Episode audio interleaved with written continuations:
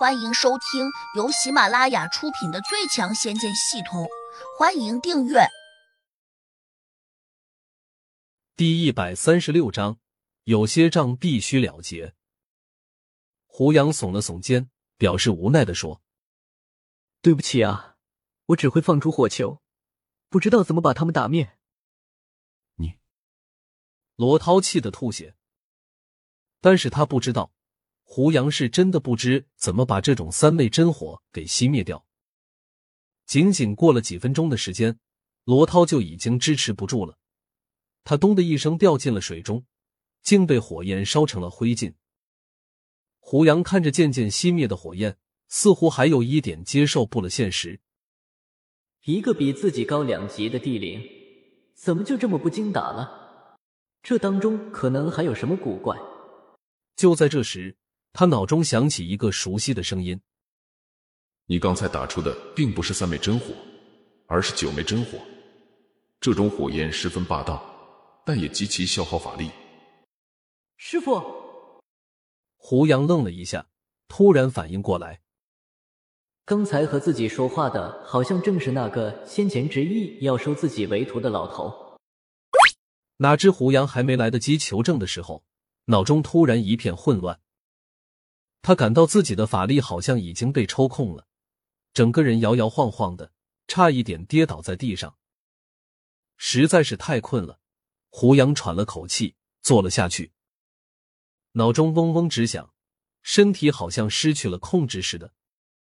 胡杨整个人都处于一种迷茫的状态。他下意识的想：是不是自己刚才消耗太大，所以就快虚脱了？眼皮变得非常的沉重，他无可奈何的闭上眼睛。本来还想把剩下的那半颗仙丹取出来，补充一下法力，但是脑中那个系统就好像突然关闭了似的。胡杨竟然取不出那半颗仙丹，无奈之下，胡杨便想运功吸收一点灵力。到了这个时候，他已经顾不上四周是否安全了。如果不能尽快恢复一点法力，恐怕他就会交代在这里。远处，那两个便衣警察已经看呆了，他们好像完全不敢相信眼前看见的这一切。这少年到底是什么人？他竟然能够发出火球！刚才那位前辈如此厉害，竟然被他给烧成了灰。他好像也耗尽了力气，可能已经到了油枯灯灭的地步。要不要我们过去干掉他？说着。那个警察摸出了手枪，另一个警察显得有些激动，下意识的也拿出了枪。两个警察随即摸了过去，他们走得战战兢兢的，显得有些紧张。毕竟他们面对的是一个超级厉害的异能人士，稍有不慎就会被烧成灰烬。突然，胡杨的身上滚出了一个小火球，漆黑的夜晚突然就闪亮起来。两个警察顿时吓了一跳。别过去，这位大师哪怕用一个指头也可以灭了我们。另一个警察也转过转眼珠说：“他多半在警告我们，不如我们这里保护他，等他醒来，说不定会把我们当朋友的。”两个警察商量好，立刻调转枪头。就在刚才，胡杨已经感觉到了一丝危险，潜意识中他放出了一个小火球。以示警告。两个警察又惊奇的看见，不时有一缕缕奇异的光芒冲进了胡杨的脑袋。他好像在吸收天地灵气，难道这就是传说中的修炼吗？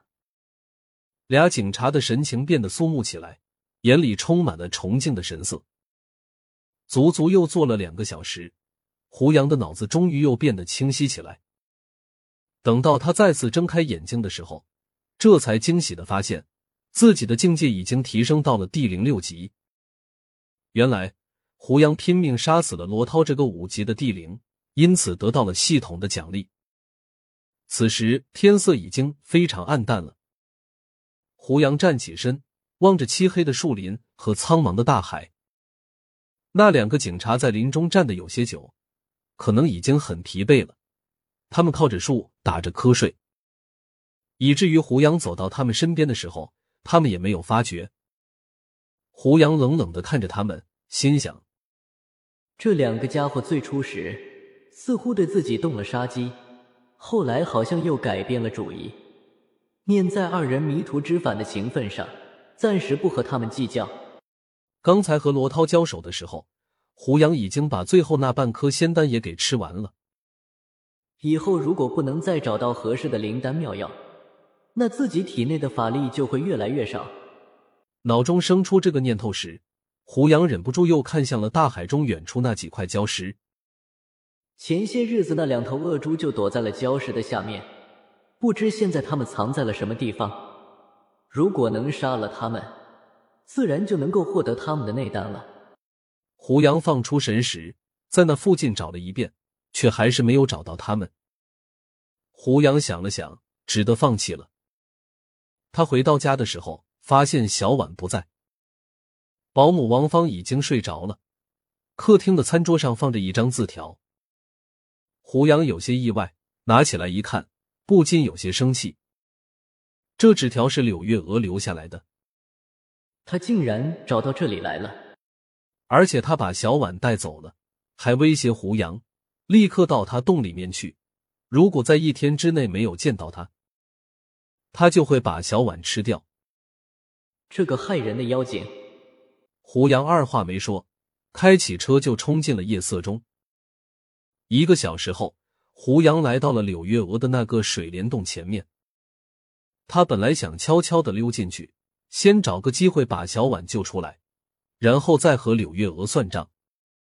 只有这样做，小婉才不会被柳月娥当做挡箭牌。但就在胡杨准备进洞的时候，门口旁边突然响起了叮当叮当的声音。他转头一看，一只火红色的小狐狸，嗖的一声就钻进了一个石洞中。莫非这只狐狸在这里替柳月娥站岗放哨？这样一想，胡杨赶紧腾身跳到了一棵大树上，仔细观察了几眼。果然，仅仅过了几分钟。刘月娥就提着小婉的手臂冲了出来。此时的小婉看起来有些委屈，她眼里含着眼泪，却不敢哭出来。胡杨顿时大怒，吼道：“柳月娥，你赶紧把小婉放了，否则我饶不了你！”本集已播讲完毕，请订阅专辑，下集精彩继续。